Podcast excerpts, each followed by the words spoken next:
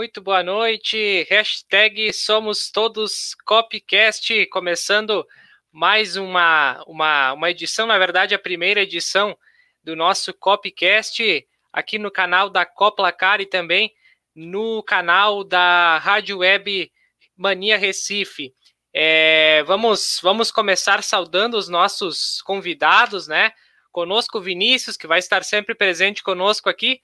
Boa noite, Vinícius. Como é que tá? Tudo certo? Vamos lá para mais para mais um projeto aí. Boa noite, Regis. Boa noite ao Vitor, nosso convidado. Né, dessa vez agora a nova fusão né, do podcast futebolístico com a COP. Temos agora o nosso COPcast começando hoje. E eu tive que mudar um pouquinho. Eu viria também de camisa do Havaí em homenagem ao nosso convidado, mas ela ficou lá no varal secando. Maravilha. É, teríamos a presença também do Hélio, que está sempre conosco nas lives do podcast futebolístico, mas ele, é, em função do trabalho, não, não vai conseguir chegar a tempo, então nós vamos tocar assim como, como estamos nós três aqui, bastante assuntos, mas a gente vai é, tentar trazer da melhor forma possível.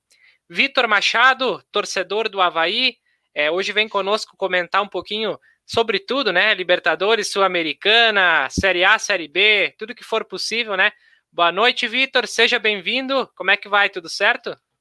Boa noite, Regis. Boa noite, Vinícius. Boa noite a todos que nos acompanham. Então, vamos falar um pouquinho aí, né? A última vez eu falei só de Havaí, hoje vai ser diferente. Vamos falar um pouquinho dos outros campeonatos, os campeonatos que o Havaí também já participou. Espero que um dia chegue a Libertadores. É, pensar alto sempre é bom. E vamos nessa, vamos aí. Obrigado mais uma vez pela, pelo convite. Maravilha.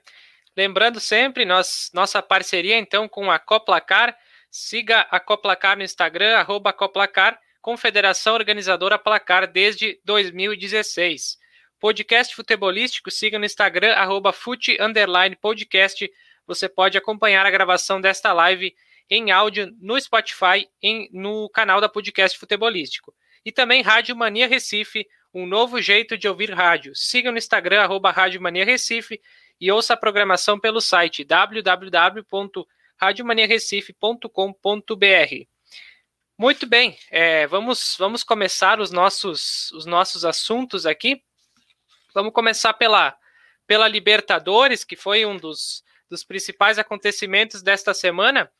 Vamos, vamos começar falando pela ordem do dia, né? Na, na terça-feira foram os primeiros jogos é, da Libertadores, Atlético Mineiro 0, Boca Júnior 0, jogo de muita confusão, de muita polêmica.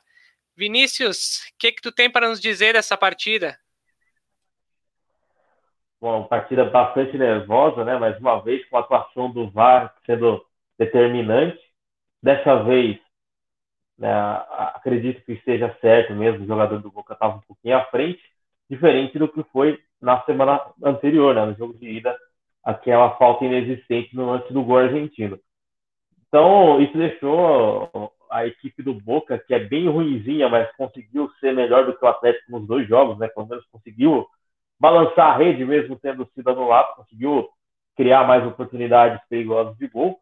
Deixou a equipe do, do Boca totalmente fora de controle, né? Fora, fora do, da casinha, digamos assim. O time ficou bastante nervoso, não conseguiu mais ter aquela propensão de ataque para conseguir fazer o gol e a classificação. O Atlético assistiu esse Boca horrível jogar e ganhou a classificação de presente. Muito bem, é, realmente foi um, uma, uma partida de muita confusão, né? Os jogadores do Boca passaram, a delegação do Boca, na verdade, passou a madrugada na delegacia, né? Dando depoimentos e é, respondendo sobre aquelas, aquelas imagens lamentáveis que a gente viu, né? Do pessoal até jogando as grades para dentro do vestiário. Eu não sei precisamente é, se era da arbitragem ou se era do Atlético Mineiro, mas é uma cena lamentável, né? Vamos aos comentários aqui. É, os, os, seguranças do Atlético tomaram um pau dos jogadores do Boca Juniors na saída. Ó, oh, teve, teve um segurança que tem um vídeo que mostra bem, né? Que teve dois, um deu soco e o outro na trairagem veio por cima quando o segurança nem conseguiu levantar. É, cenas, cenas bem, bem lamentáveis. Rafael Martins Santos diz boa noite, boa noite, Rafael. Matheus Oliveira diz salve, salve. E o Diego Canhete diz um salve é, de presidente Getúlio aos amigos do Copcast e a nação havaiana. Abraço para toda a torcida do Havaí, que certamente aí o, o, o nosso amigo convidou o pessoal para vir assistir, então é, um salve para todos eles. Bom, quero ouvir de ti também, Vitor. O que que tu chegou a assistir o jogo? O que que tu achou dessa, dessa partida? Sobre aquele lance polêmico e também sobre toda essa questão da confusão pós-jogo. Então, o jogo eu não vi, eu não, não deu para ver, eu tava treinando, mas assim, a confusão, os lances ali, depois eu fui buscar saber que todo mundo começou a falar, o Twitter tava bombando. Cara, eu acho que assim, né, querendo ou não, sendo Atlético e Boca, mas é Brasil e Argentina, né? Então sempre vai ter essa rivalidade de, do, entre os países. E, cara, os argentinos a gente sabe como é que são, né? Eles são encrenqueiros, se estão ganhando, eles, eles fazem cera, fazem tudo para tumultuar. É, eu acho que assim, ó, a mentalidade do time brasileiro tem que mudar um pouco sobre esse negócio. Ah, a gente vai lá, é maltratado por eles, aí aqui quer tratar bem. Cara, tem que mudar isso aí. Eu acho que querem, eles querem respeito, eles têm que dar o respeito, que já não é a primeira vez que time brasileiro passa por isso, que tem quebra-pau, que tem confusão, a gente já viu aí uma vez o rolo que deu com o Palmeiras, que quase não conseguiram sair de campo jogando fora, é, já deu confusão com o Flamengo, então acho que, assim, acho que o pessoal tem que começar a medir já essas coisas, começar a ver que, ó, vamos, como é que eu vou dizer, é, ter mais respeito, sabe? É futebol, todo mundo gosta, então, acho que o que faltou ali no Boca Juniors e Atlético, acho que foi bem mais respeito entre os argentinos com a gente. É, uma questão bem, bem discutível mesmo. É, eu anotei algumas, é, algumas coisas das partidas que eu assisti aqui, alguns pontos. Essa foi uma partida que eu assisti. É um jogo assim, não foi lá grandes coisas, né? Foi bem truncado, bem equilibrado. Achei até o, o Boca teve, teve as, as melhores chances, teve o, o goleiro Everson, né, que acabou sendo o cara da noite, no, tanto nos pênaltis, né, também fez boas defesas durante o jogo, e é, o que eu, que eu também vi do, dos pênaltis, né, o Boca tava, parecia que estava meio nervoso, acho, por toda a situação que teve durante a partida, acabou atrapalhando, né, tendo três pênaltis errados, pênaltis muito mal batidos, assim, né, então, jogo bem bem estranho, dá para dizer assim, mas é, é, nos pênaltis o Atlético conseguiu a, passar, né? Depois a gente fala também do, do adversário do Atlético mais adiante. Vamos falar de outra partida, Racing 1, São Paulo 3, jogo também que aconteceu é, na terça-feira. Chegou a acompanhar, Vinícius? Esse jogo comecei, eu acompanhei parte do primeiro tempo, né? O São Paulo já tomando as iniciativas da partida, conseguindo ter maior posse de bola, maior chance de gol. E aí, como era, era, era dia de final de NBA, eu tive que mudar o canal, né? Porque a, a bola laranja falou um pouquinho mais pesada aí no, no momento. Eu assisti o Milwaukee Bucks. E aí, lógico, depois, outro dia, eu vi os lances do jogo do São Paulo. Né, o São Paulo com que, que já entrou com o reforço de não ter Vitor Bueno e Pablo no ataque, né? Nenhum dos dois. Então, isso já, já aumentou a chance do São Paulo de classificação. O Marquinhos, que é o jogador da base, entrou muito bem, né? Conseguiu, eh, inclusive no primeiro tempo, antes de fazer o gol, né? ele já teve algumas chances. No segundo tempo, foi lá e fez, fez o gol dele. Né? Foi bastante comemorado pelos garotos de Cotia. E aí o Rigoni, né? Quis o destino que o Rigoni, ex-jogador do Independiente, fizesse dois gols contra o Racing aí para cavar a sepultura do time argentino e classificar o time brasileiro para a próxima fase.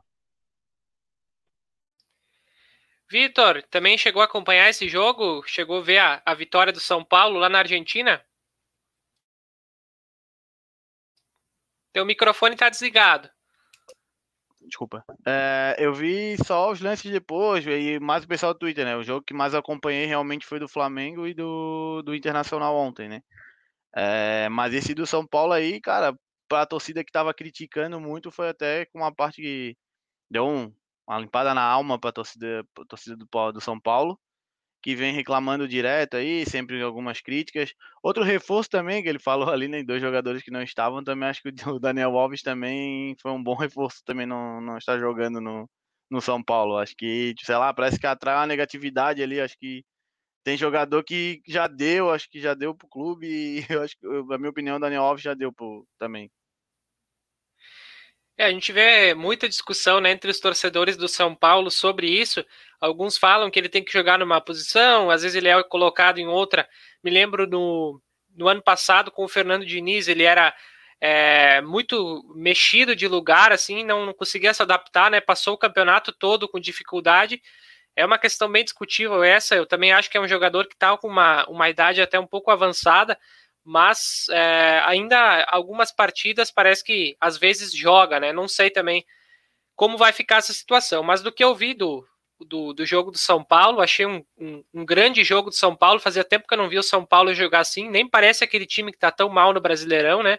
É, dois gols do Rigoni, é, o outro foi do, do Marquinhos, né? O, o, o terceiro gol do São Paulo. E eu acho que o principal ponto não foi só o ataque do São Paulo que funcionou, foi a defesa.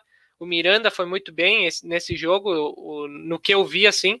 Então, uma, uma boa vitória do São Paulo. Vamos falar depois mais adiante aí do, do adversário também do São Paulo.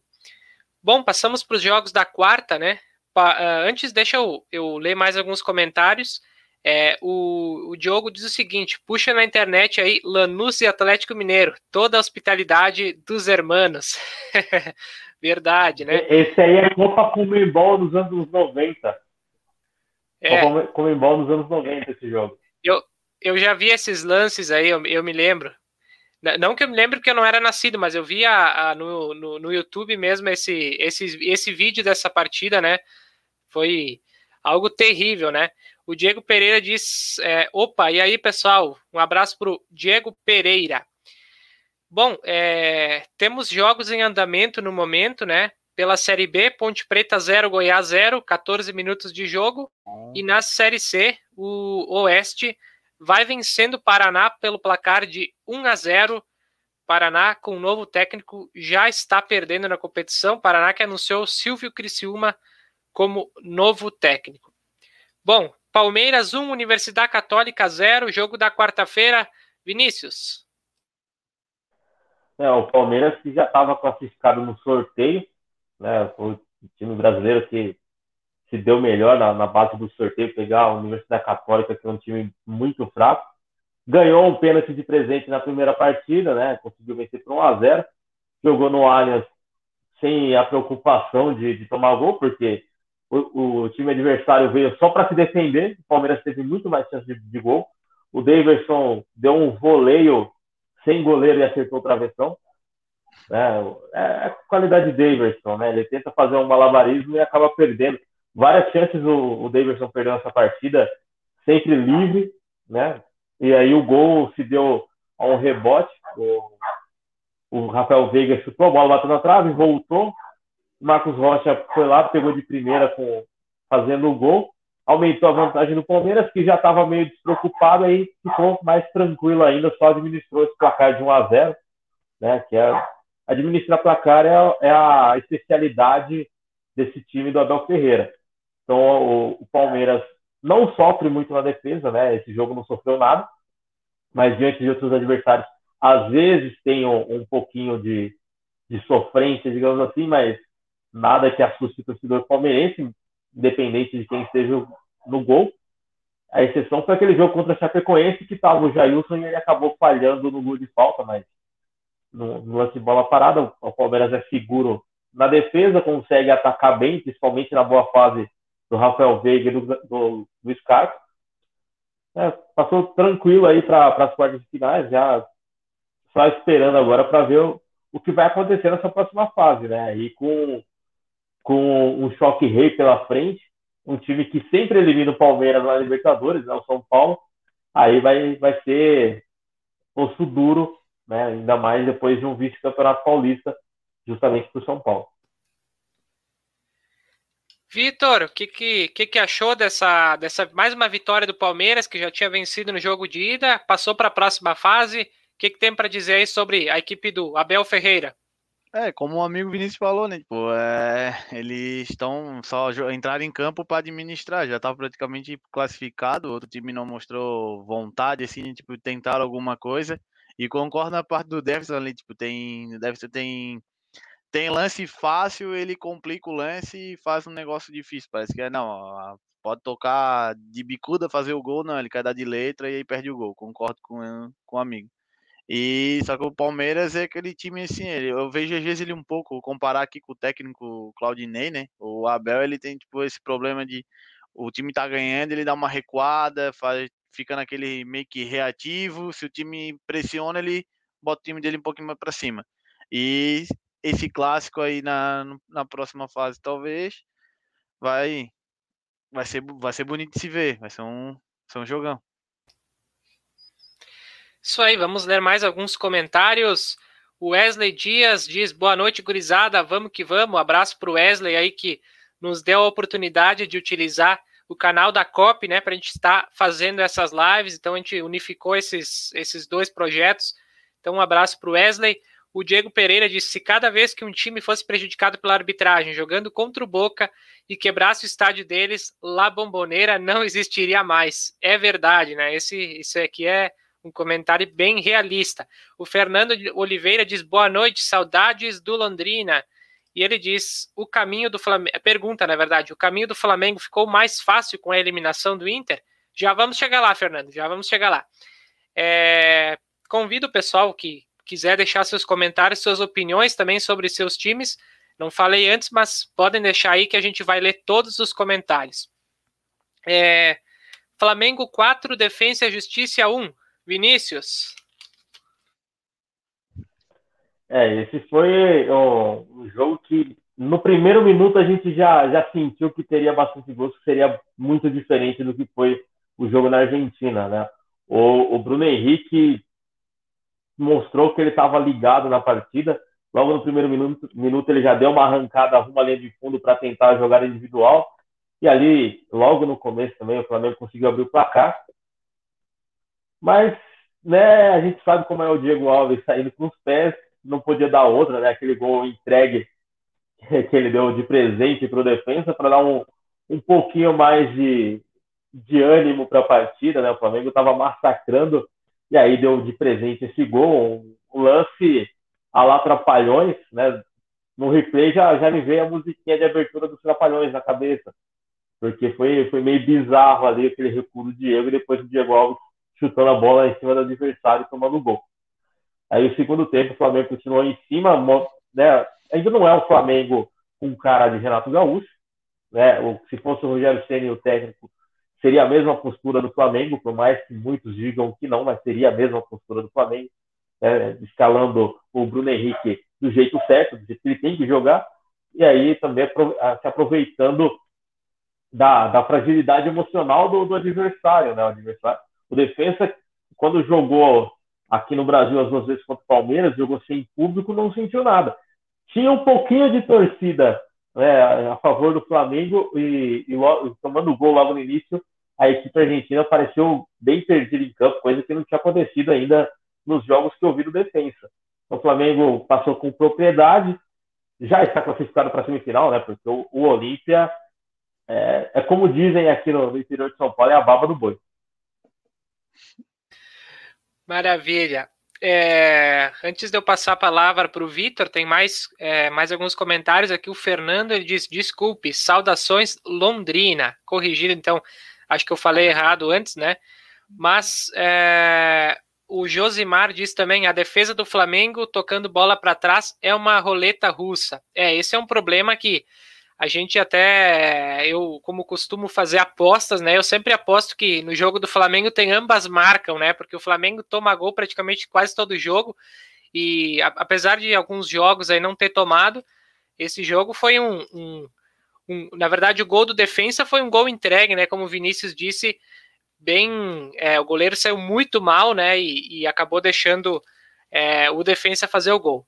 Bom, Vitor, que que tu quero que tu fale também um pouquinho desse Flamengo do Renato que está fazendo goleadas, né? Agora nos, nos últimos jogos. Então, sobre o Flamengo, cara, eu vejo que assim, ó, o Renato tá deixando a rapaziada jogar, coisa que o Rogério Ceni não deixava. Eu via tipo meio que coisa de, posição. Tipo, ele tá assim, ah, tu se sente bem jogando nessa posição, então tu vai jogar. E outra coisa que eu vejo, ele tá dando uma moral pro Vitinho novamente, pro Michael, caras que estavam sendo criticados há pouco tempo já conseguiram aí a torcida já abraçou. É, o Olímpia, o Flamengo já teve, já jogou contra ele, já eles não são um time bobo, mas sobre ali a falha né, da defesa, eu digo até não só do Diego Alves, mas também do outro Diego que tocou para trás, da defesa inteira do Flamengo. Concordo com o amigo ali que comentou, ah, o Flamengo ele toma gol, mas ele dá o gol para os outros times. Não, se tu, a maioria dos gols ali tu não vê bola trabalhada do time adversário, tu vê o Flamengo entregando bola para os caras e eles lá fazendo gol.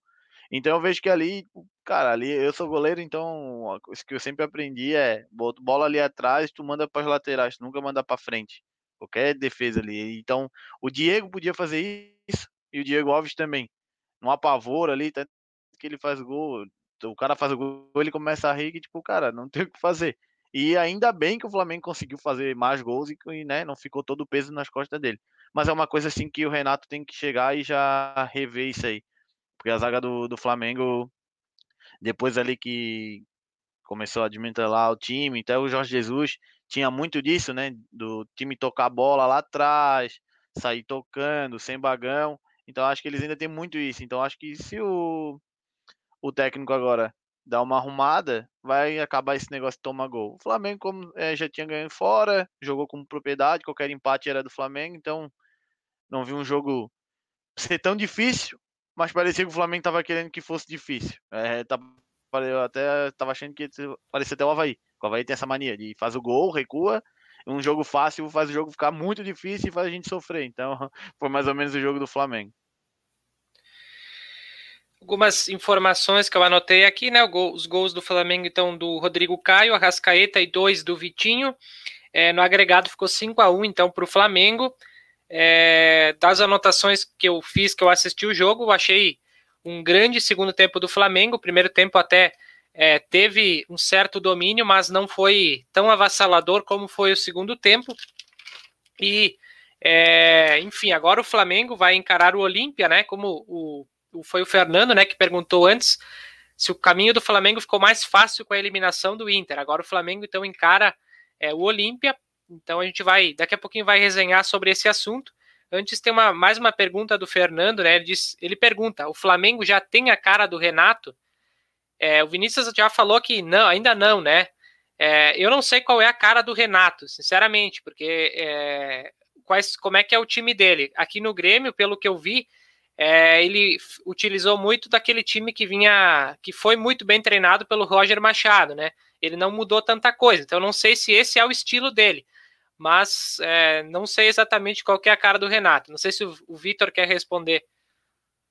Não, concordo, cara. Não vejo também com a cara do Renato ainda. Acho que também é cedo. Acho que, como eu falei, ele, ele tá deixando os, os caras jogar e aí ele tá vendo o que, que, é, que é melhor. Já vi que ele tá dando confiança pros caras que estavam sendo muito criticados, como citei Vitinho e Michael.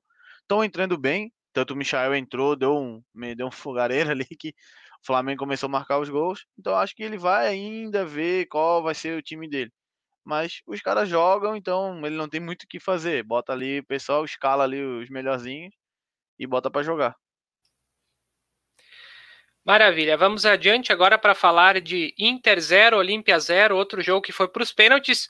E com isso está chegando aqui conosco, né, o Wesley Dias da COP, vindo falar um pouquinho do, do seu Inter aqui para gente. Boa noite, Wesley. Mais uma vez aí, obrigado pela por disponibilizar o canal para a gente fazer as lives. Tudo certo? Boa noite, Regis, Vinícius, o amigo, prazer em conhecê-lo. Uh, cara, primeiro parabenizar vocês, né, por, por essa estar trazendo essas novas ideias. Eu sempre gosto de disponibilizar esse espaço aí para quem tem competência e a cópia é isso aí, né? Hoje o Vinícius já faz parte há tantos anos, a gente já tem uma parceria longa aí, entre outras pessoas que o Regis chegou para somar agora. E só parabenizar vocês e eu tenho tenho também compromisso de deixar aqui meu apoio para vocês para que tudo dê certo. E vamos lá. É, Tu quer já que eu emende falando de Inter? O que tu quer que eu faça? Eu não, não vou ficar muito, eu vou atrapalhar vocês, só vou falar um pouquinho e, dar, e deixar, porque daqui a pouco tem Olimpíadas também. Não, vai firme, pode falar do Inter, eu, quais são as tuas observações, tu que é torcedor, tem uma visão diferente do Internacional, então pode contar aí pra gente o que que tu viu no, no jogo de ontem. Primeiro, pra, pra fazer questão de mostrar minha, que eu tô apaixonado, eu vou fazer acho que um quadro para essa credencial aqui da Comebol, que é maravilhosa. Uh, o que eu, que eu posso trazer de ontem lá é dizer que eu estava preparado para o pior, porque o torcedor do Inter ultimamente tem que estar tá preparado para essas situações. É, o pessoal na quarta-feira até comentando, já deixando como certo o Inter e Flamengo, Inter e Flamengo, eu falei, pessoal, tem o Olímpia antes, vocês não conhecem o Inter. Então, ontem foi mais uma demonstração, prazer Inter, né? É, um show de gols perdidos, mais uma decisão em casa. Posso relembrar de, desde 2019, Copa do Brasil perdida em casa, ano passado, né, o que foi decidir esse ano, mas o Brasileirão precisando de um gol contra o Corinthians também não conseguiu, e aí traz uma decisão oitava de final da Libertadores para casa e não consegue também fazer um gol no Olímpia dentro de tantas chances que teve. O Inter pressionou demais, criou muitas chances, não posso dizer que foi uma atuação ruim, mas chega no momento, momento decisivo, tem alguns jogadores que sempre repetem o mesmo fracasso. Né? Uh, essa, essa visão eu percebo que não é tão nítida para quem está fora daqui, que fica se perguntando, até recebi mensagem hoje, boa, o que aconteceu com o Inter? Eu falei, não é o que aconteceu, é o que vem acontecendo. E todo mundo baba Edenilson, baba Galhardo, cara, não são tudo isso. Véio. Enquanto eles continuarem no Inter, vai ser esse, essa sucessão de fracassos. O Edenilson ele joga quando quer. O Galhardo ele faz os gols que a bola chega nele, ele não se antecipa a nenhum zagueiro. E entre outros, Patrick já deu o que tinha que dar. Então, enquanto o Inter continuar com esses jogadores, vai continuar esses fracassos é, seguidos, né? E até me lembraram hoje, já vai fazer 10 anos que o Inter não ganha um título importante. O Inter, né? O último título foi a 2011, a Recopa. E depois daí só gauchão e não foram tantos.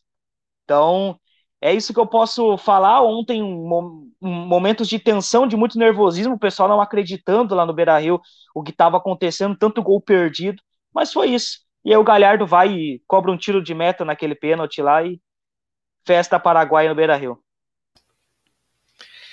Pois é, ontem até o Edenilson, que não, não vinha errando pênalti, né? Errou uma, uma cobrança de pênalti. Vinícius, tu acompanhou o jogo, o que que tu pode nos dizer aí de, dessa, dessa eliminação do Inter nos pênaltis na noite de ontem? É, o Wesley já conhece, a planeta vem solta agora. Já tinha começado na semana passada, né, com o, o Patrick, o, o Pantera Prenha, né, não dá, não, ele não descansou no final de semana, né, Pô, não dá para você jogar com o Patrick do jeito que tá. O Patrick tá com a meia forma física. Não dá para começar a titular tantos jogos seguidos. Né? Então deixaram o Patrick, eu já achei ruim aí né, na escalação começar com ele. Tanto que não durou até o final do primeiro tempo, né? Sentiu uma lesão. O Inter criou bastante oportunidades e é, é normal, né? E também é normal aquele nervosismo, como o Wesley disse, não. O, o Inter ele não tá com um grupo vencedor. De vencedor naquele grupo é só o Tyson, né? Que foi campeão com o Inter lá atrás, foi campeão com o Shakhtar, mas o restante era isso aí. O Edenilson foi campeão com o Corinthians na Libertadores, mas ele era banco. Quando chegou no mata-mata, ele lesionou, entrou o Romarinho, graças a Deus. Né? Porque se não fosse o Romarinho, a gente não ganhado a Libertadores. E a mesma coisa que dá com o Thiago Galhardo. O Thiago Galhardo teve um ano mágico com o, o Ceará, teve um meio de temporada nessa temporada de 2020 muito bom com o Internacional, mas na hora de chegar às decisões, o Thiago Galhardo voltava a ser o Thiago Galhardo da carreira inteira dele. O Thiago Galhardo do Madureira, do Vasco, do Botafogo, que é um cara que não dá para você contar na decisão. Né? Não, não vai, não vai, ele não vai funcionar. E aí ele, na, nas chances que ele tinha de finalizar, primeiro, principalmente no primeiro tempo, que, eu, que foi o que eu assisti com, com mais atenção, ele lembrava muito o Daverson, né, o Davidson era meio displicente ali, chutava de qualquer jeito. O Galhardo estava chutando de qualquer jeito. E na hora do pênalti foi a mesma coisa. Né, ele foi com a barrinha para bater pênalti, ele bateu displicente e mandou a bola longe do gol. E aí isso combinou com a eliminação do Inter. E a mesma coisa o Edenilson. O Edenilson, ele estava batendo o pênalti de um jeito, né? Ele, ele sempre esperava, dava aquela atrasadinha que, que fazia o goleiro cair e ele jogar para outro lado. Contra o Corinthians ele não fez isso. A bola bateu no, no Cássio e entrou. Mas ontem não funcionou. Ontem bateu e voltou. Né? Quando bateu na mão do goleiro, o goleiro acabou fazendo a defesa. E aí, na decisão por pênalti, né, depois eu vi os pênaltis que, que ontem eu não vi, ele bateu do mesmo jeito que ele estava batendo antes, e aí fez. Então, fa falta um pouco de, de, de casca para alguns jogadores do Inter, que só o Tyson tem. E antes do antes de passar a palavra pro, pro acho que eu não, eu não, é Victor, né? Desculpa, não não conheço, desculpa. Tranquilo. Beleza. Prazer, Victor. Sucesso aí, cara. Bom te ver no, no projeto. E complementando o que o Vinícius falou, uh, falta também uma direção forte por trás, que chega nos caras e, pô, e aí, o que, que tá acontecendo? Porque hoje parece que a diretoria é refém dos jogadores. Ontem, uh, voltando lá do Beira Rio, o João Patrício Herman ele me entra ao vivo na Rádio Gaúcha, mérito da rádio, da produção que conseguiu contato com ele por telefone, ele me dá uma entrevista lamentável, ele quase discute com os comentaristas que foram para cima dele. Tem o Lele Bortolatti, que é o representante do Inter né, nos comentários, né? Ele, ele fez perguntas assim, cara, que representa demais a torcida. E aí pegou o João Patrício, né, que quase discutiu com ele.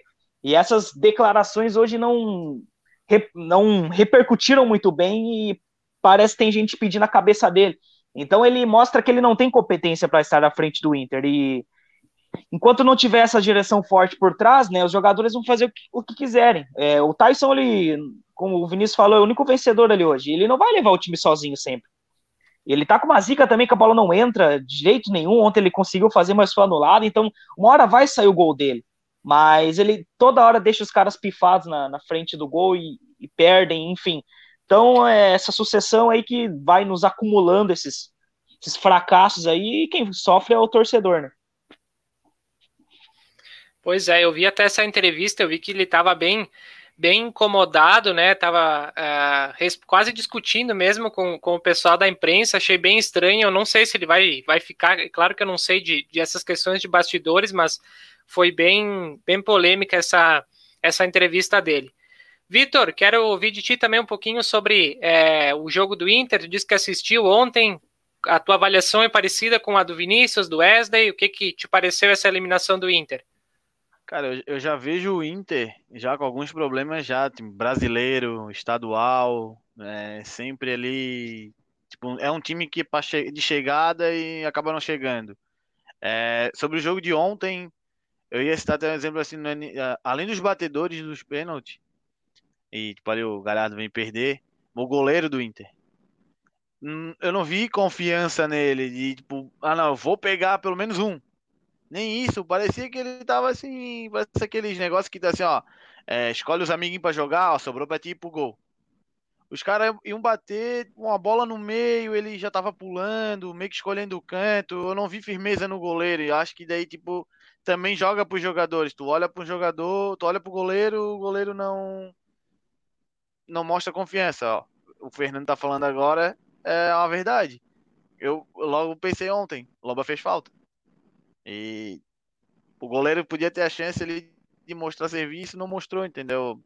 É, também vai muito de mérito do goleiro ali. Eu acho que pênalti não é sorte, não, é, é trabalho. Porque tem muito goleiro aí que se dedica, treina pênalti. Também o jogador também. Só que é um goleiro ali, ele tem como ainda pegar. Eu, a mania de escolher canto, não gosto. Para mim, o goleiro tem que esperar ali, dar uma estudada nos jogadores.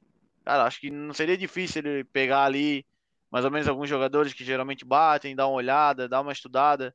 Querendo ou não, já tem que pensar no pior que seria os pênaltis. Então, eu vou muito pelo goleiro ali ontem, não, não vou muita confiança não. O Daniel, o Daniel é uma situação que ele, ele é aquele jogador formado no clube, uh, só que ele tá ganhando oportunidade só agora com 27 anos. Ele tá a carreira toda dele como terceiro ou quarto goleiro do Inter. E por muito tempo ele foi pedido para ser titular. Pediram, pediram, pediram ele até que ele ganhou essa oportunidade agora depois dessa fase do Lomba, que não sei se é fase ou se realmente voltou ao normal, porque é, não sei, ele teve um ano muito bom, acho que em 2017, acho que foi eleito até o melhor goleiro do campeonato, mas depois dali, cara, ele decaiu demais. Acho que o grupo todo, né? Se a gente for pensar também, Dourado 2015 era um baita volante, hoje não é ninguém em campo, então o grupo todo vem decaindo. É, e eu, eu, lamento a saída do Danilo Fernandes, acho que ele pod, podia ajudar um pouco mais, poderia ter tido mais oportunidades, e hoje está lá no Bahia, quando vê, pega a titularidade lá e vai bem. Então, é isso, meus amigos, é o que a diretoria do Inter vem fazendo, uh, enquanto deixar o, o, vestiário na mão dos jogadores, né, vai ser isso aí, vai, vai ficar trocando treinador, os treinadores sairão daqui escorraçados, e o Inter vai continuar nessa draga danada. É, o pessoal está falando aqui nos comentários, até uma pergunta do Fernando, e depois o, o, Diego comenta da mesma situação, né? O Fernando pergunta: o Inter menosprezou o Olímpia? É, e daí o Diego lhe complementa que ele diz: acho que não acho que dá para menosprezar uma equipe que ganhou três Libertadores e um Mundial como o do Olímpia. É, Wesley, tu acha mesmo que o Inter menosprezou o Olímpia? Cara, não. Uh, o Inter não está em condição de menosprezar ninguém. Eu, um, um, argumento que eu, que eu coloquei para os meninos no, naquele dia que estavam colocando o Inter e Flamengo como certo na, na próxima fase. O Inter caiu para o Vitória, tendo ganho o primeiro jogo em Salvador. O Inter ganhou em Salvador, veio com vantagem para o Beira Rio e tomou a virada do Vitória.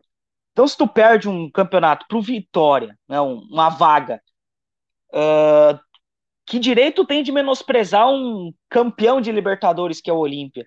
Então, é, se isso realmente acontece, a gente não tem todos os acessos aos vestiários, mas isso não parece que não realmente não parece que é essa a questão, sabe? É, é aquela coisa da decisão que falta. Quando chega a decisão, os caras apertam. Então, acho que não passa por aí, viu, Fernando? Mas falta poder decisivo, falta os caras se portarem bem em momentos de decisão. Eu vou dar um, um detalhe para vocês, e aí eu posso fechar aqui e deixar vocês continuar. No Grenal, eu estava lá na arena e o ao vivo o cara pega bastante detalhes. A entrada do Inter em campo, tu já mostra quem que é líder e quem não é. O Tyson, ele entra naquele pique, cabeça erguida, vamos lá com vontade. O Dourado, ele entra de cabeça baixa, caminhando daquele jeito dele. Então, nessa entrada do campo, tu já percebe o que é o grupo do Inter, né? Então, mais ou menos por aí. Valeu, Regis. Valeu, Wesley. Obrigado pela, pela participação aí, falando do Inter. Contribuiu bastante aqui no, no debate. Até uma próxima. Obrigado, gente. Ó, vou fortalecer o pessoal para vir assistir aí. Já até dei uma chamada antes de entrar. Sucesso, tá, tá em boas mãos o, o canal aí. Então confio muito em vocês e vamos que vamos. E quando estiver à disposição também, tô aí para participar. Valeu. Valeu. É, mais comentários, depois a gente fecha de Inter aqui. É, é o Diego é, Canhete diz o Inter é ruim mesmo. É, e também o Diogo, Diego Pereira diz: honestamente, conheço o Danilo Fernandes desde a base do Corinthians. A propósito, ele é daqui da minha cidade, Guarulhos, São Paulo. Ele era o cara certo para ser titular absoluto do Inter, sem dúvida. Bom, eu não falei do Inter, mas é, eu concordo praticamente com tudo que vocês falaram aí. Eu acho sim que o Lomba ou o, o Danilo Fernandes é, estariam fazendo falta na, naquele momento. Eu vi o, o, goleiro do Inter, ele não estava assim confiante nas, nas defesas dele. É, quanto ao pênalti do Edenilson, né? Eu acho que era natural que alguma hora ele ia errar, né? Não é, não, ele não ia continuar acertando para o resto da vida. É natural que um, um bom batedor também erre mas realmente ele bateu muito mal aquele pênalti. O goleiro também é, não caiu antes, ele esperou o Edenilson chutar e acabou salvando, né? E quanto ao pênalti do, do Thiago Galhardo, é, foi, foi bem lamentável, né? Um jogador não conseguir acertar o gol, é, como sendo profissional, aí às vezes é, é complicado de entender. Bom, fechamos de Inter, vamos aos demais resultados, depois entramos em Sul-Americana. Antes, saudando nosso amigo Hélio de Andrade Ramos, deve estar na estrada voltando para a cidade dele. Diz boa noite, família. Boa noite, meu amigo Hélio. Bom, outros resultados, então. Barcelona 3, Vélez Sarsfield é, 1. Resultado agregado ficou 3 a 2 é, para o Barcelona, que avançou à próxima fase e vai encarar o vencedor de Fluminense e Cerro, né? O Fluminense já tem uma vantagem de 2 a 0 e o jogo da volta vai acontecer terça-feira, é, 3 de agosto, às 7h15 da noite. É, e Argentinos Júniors 0, River Plate 2. No agregado, 3 a 1 para o River Plate, que avança a próxima fase, encara o Atlético Mineiro, mais um argentino na, na é, vai enfrentar o Galo. Ah, até nesses resultados nenhuma surpresa, né? Passou o Barcelona e o River. Acho que está dentro do esperado, né, Vinícius? É, o Barcelona e o Vélez era um pouco mais equilibrado, né? O Vélez conseguiu vencer em casa e aí fora de casa conseguiu fazer gol, se faz mais um, classifica, acabou tomando 3 a 1 Barcelona passa. O Barcelona que costuma ser pedra no sapato dos times brasileiros, né? Vamos ver, provavelmente vai pegar o Fluminense, né? o Fluminense vem com uma grande vantagem para o jogo da volta. E o River dessa vez foi o River, né? Porque o primeiro jogo jogando no Monumental 1 a 1 ficou um placar meio estranho assim, ainda mais para quem não assistiu a partida como eu. Ficou meio esquisito aquele 1 a 1 aí dessa vez só deu River Plate, River Plate fez dois, teve um terceiro gol que foi anulado por impedimento, então aí mostrou um pouco mais de força né, equipe de Buenos Aires, que é o próximo adversário do Atlético. Se o Atlético, né, o torcedor atleticano se apega em 2013 das emoções de pênalti, agora pega as emoções de pegar time grande. Exatamente. Antes da gente prosseguir aqui e projetar um pouquinho desses jogos aí agora das quartas de finais, lembrando novamente os nossos parceiros, né? Coplacar, siga arroba Coplacar no Instagram, é, podcast futebolístico, arroba fute underline podcast e Rádio Mania Recife, um novo jeito de ouvir rádio. Bom, vamos vamos projetar agora São Paulo e Palmeiras, clássico, vamos bem rapidinho, até porque a gente vai ter mais tempo mais adiante para a gente projetar. Mas tem favorito? O que, que tu acha, Vinícius, nesse, nesse confronto? Bom, não tem, não tem favorito, né? É clássico. É, o São Paulo já eliminou o Palmeiras, inclusive né, no ano que foi campeão, se não me engano, em 2005, o, o São Paulo eliminou o Palmeiras nas oitavas, com o gol do Cicinho. Eu tenho quase certeza que foi 2005. Eu lembro do gol do Cicinho no, no Palestra Itália, mas eu não lembro exatamente o ano. E né, vai contar com a volta do Daniel Alves, que aí eu não sei até que ponto isso é um reforço ou não. E aí ele pode contar também com a volta do Luciano e do Éder, né, que estão lesionados. Pode ser que eles se recuperem até os confrontos aí das quartas de final. Mas é um jogo bastante equilibrado. A gente viu como foi a final do Paulista com os dois times fazendo um jogo muito ruim na primeira, na primeira partida, né? Os dois eram fechados. No segundo, na segunda partida, o São Paulo venceu porque tinha mais vontade de ser campeão do que o Palmeiras. Então vamos ver aí se, se essa vontade de, de ser campeão do São Paulo vai acontecer novamente no jogo da Libertadores. Vitor, também te pergunto, tem favorito nesse jogo? O que, que tu acha dessa, dessa partida aí? Não, não tem, né? Clássico não tem favorito, mas tem um algo a mais ali, que clássico, o time que tá pior, que tá ruinzinho, tem a mania de ganhar o clássico. Então, o São Paulo, comparado ao Palmeiras, ele tá ruim. Então, tem esse, tem esse risco pro Palmeiras. Mas é como o amigo falou, é clássico é clássico e não tem favorito. Concordo bem com o que o Vitor falou, né? O São Paulo, apesar de ter feito um bom jogo na Libertadores, não tá tão bem no Brasileirão. Vamos ver, vamos aguardar como é que vai, vai acontecer. Mais para frente a gente vai projetar melhor esses, esses confrontos. É, River Plate, Atlético Mineiro, Vinícius já, já deu uma palhinha aí. Vitor, não sei se tu quer comentar também, mais um argentino à frente do Galo.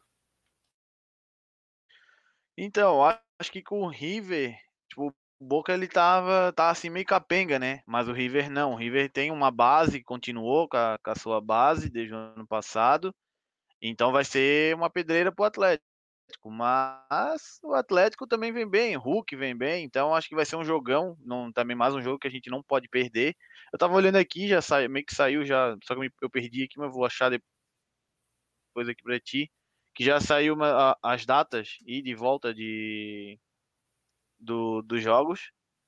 E Atlético, Flamengo, pelo que eu vi aqui de relance, jogam a primeira fora. Então, ir lá Isso, é. fora é. e conseguir um, um bom um resultado que consiga se segurar em casa, eu acho que em casa é até mais fácil. Também vejo que a falta da torcida faz a diferença. Que acho que pô, a torcida do Atlético, a torcida do Flamengo, Palmeiras, São Paulo, enfim, é, ajuda muito né, nesses momentos. Com certeza. Pela informação que eu tenho aqui, Palmeiras, Atlético Mineiro e Flamengo decidem em casa. Só não tenho é, a confirmação ali do, do Fluminense, como é que vai ser, e também não tenho as datas ainda, mas se já saiu, eu não, acabei não vendo a informação. Bom, para fechar aqui de Libertadores, já vamos para a Sul-Americana, quase ficamos 45 minutos falando de Liberta. É, deixa eu ver. Vai lá, Vitor, tem as datas aí? Tem aqui, ó. É, ida de São Paulo e Palmeiras, né? A ida no dia 10 de agosto, a volta 17 do, de agosto. Flamengo vai lá fora, dia 11 de agosto e dia 18 joga aqui. O River e Atlético, é, o primeiro jogo lá e o segundo jogo também no dia 11 e no dia 18 aqui. O Cerro Portem ou o Fluminense, né, contra o Barcelona, é, eles ainda estão a definir o estádio mas o por causa do jogo, mas é, o jogo de ida seria ou Senra ou Fluminense. O jogo de volta vai ser no jogo do, vai ser na casa do Barcelona. Perfeito. Bom, é, vou, vou, ler os comentários aqui antes da gente entrar na Sul-Americana. O Fernando faz uma pergunta aqui. É, aliás, a gente esqueceu de falar de um jogo, né? Olímpia e Flamengo, né? Vamos projetar também um pouquinho até a pergunta do Fernando antes se é, se, o, se a, com a eliminação do Inter favoreceu o Flamengo. O que, que tu acha, Vinícius? Eu não acho que favoreceu, né? Mas eu, eu vejo o Flamengo como muito favorito, independente de quem vier. É, até pelos problemas que o Inter vem mostrando em mata-mata nos últimos anos. Então, como o Wesley disse que não dava para né, pegar o que o Inter passaria pelo Olímpia, eu conseguiria me apegar que o Flamengo passaria fácil pelo Inter. Assim como eu consigo me apegar que o Flamengo vai passar fácil pelo Olímpia. Por mais do, da tradição do Olímpia, assim, não é menosprezando. Não, né, o time do Olímpia, lógico que não é bobo, mas também não é um time ofensivo. Vai jogar para tentar fazer 2 0 a 0 e levar para os pênaltis. Mas é muito difícil você ficar no 0 a 0 com o Flamengo que ataca o tempo todo, que massacra o tempo todo. Então, se o Flamengo entrar com a mesma vontade que ele entrou ontem, ontem não, na quarta, contra o Defensa, provavelmente ele goleia os dois jogos. Ele goleia jogando no Paraguai e também jogando em Brasília, porque provavelmente vai ser Brasília, não vai ser Rio de Janeiro. Muito bem. É, agora vou ler os comentários aqui é, do Fernando, ele faz uma pergunta, vou perguntar para o Vitor, né, que não falou ali sobre o Flamengo, o que vocês acham dessas situações dos treinadores colocarem os jogadores faltando dois minutos para acabar para bater os pênaltis, como, como para bater os pênaltis, como foi no jogo do Galo com o Johan. O que, que tu acha, Vitor, dessas, dessas mudanças aí, faltando dois minutos para acabar? Cara, se for assim, ó, se os caras treinam pênalti estão aptos para isso e, e, tipo o treinador já está sabendo que está encaminhando, eu acho até necessário então colocar os melhores ali, os caras que realmente sabem que vão bater pênalti. Mas se é um atleta que joga, se tivesse mais tempo jogando, tivesse a capacidade de mudar, mudar o, o placar, então acho que daí o técnico errou. Vai muito do que o, o jogador dá pro, pro treinador, sabe? Então acho que se os caras entraram e o treinador sabe, não, tipo, ó, tu é batedor de pênalti, os caras estavam treinando, então bota. Como já aconteceu, eu acho que foi, se não me engano, foi na Copa do Mundo que trocaram o, o a seleção lá, trocou o goleiro. O, chegou e botou o goleiro que tava no banco e o cara pegou os pênaltis, porque sabia que o cara era bom para pegar pênalti.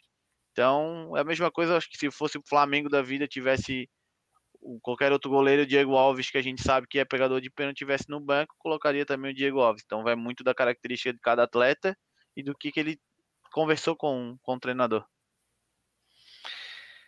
Pois é. é, eu também não vejo problema nessa, nessa questão aí, até porque às vezes os jogadores que jogaram os 90 minutos, né, é, tão cansados para bater pênalti, a gente sabe que tem que estar tá com a condição física e mental também é, boa, né, porque pênalti como às vezes o pessoal diz é loteria, eu acho que tá, vai muito da concentração, de como é que tá o, o físico do, do, jogador. Então também não vejo problema em botar jogador dois minutos sabendo que é muito mais provável que se tenha pênaltis do que mudar o resultado em dois minutos, né?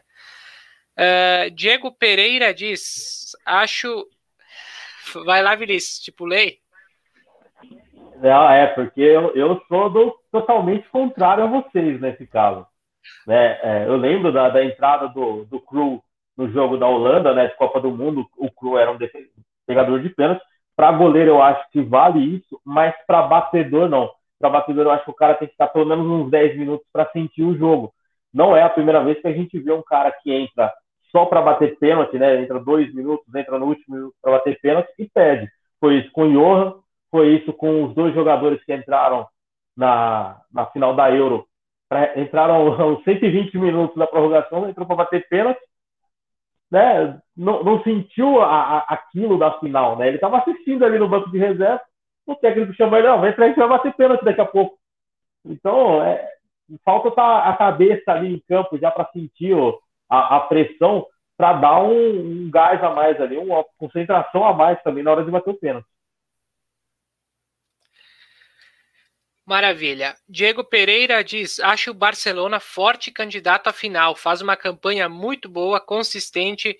Foi derrotado na Argentina, mas jogou melhor. Depois reverteu a vantagem. É, eu também achava o Barcelona favorito contra o Vélez e conseguiu passar.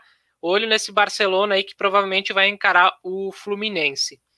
É, o Diego repete um comentário: diz o River também garantiu a classificação graças ao faro de gol de Brian Romero ex-defensa e justiça e recém-contratado do Milionários, para suprir a saída de Rafael Santos Borré. É, sobre o que o Vinícius falou antes do Cicinho, né? O gol do Cicinho contra o Palmeiras na Libertadores foi em 2005 no Palestra Itália. É, o Marcelinho Santana diz a copy é show. Valeu, Marcelinho. É, o Diego diz que o Olímpia quer torcida no Defensores Del Chaco Comebol aprova 50% da capacidade, agora depende da aprovação do governo paraguaio. É, vamos ver como é que vai ser essa questão do público, né? Até hoje eu vi uma, uma piada, né, que a prefeitura de Porto Alegre teria liberado o público para os jogos da Libertadores e Sul-Americana aqui no Rio Grande do Sul, né? Mas os times já caíram fora, né? Então é só uma, uma chacota com a dupla Grenal. É, Marcelinho Santana diz: o meu leão não cai, anotem. Vamos ver, né? Vamos ver. É... é o Marcelinho torcedor do esporte. Olha, eu, eu já falei que para mim o esporte é um candidato ao rebaixamento, apesar de na última rodada ter vencido o América, que foi uma surpresa para muitos, né, eu continuo achando um candidato ao rebaixamento. Uh, vamos lá, Sul-Americana agora. Grêmio 1, LDU 2, Vinícius. Mostrou a excelente fase que vive os times do Rio Grande do Sul, cujo o Juventude é o único que consegue ganhar alguma coisa convencendo. É, é só isso que dá para dizer.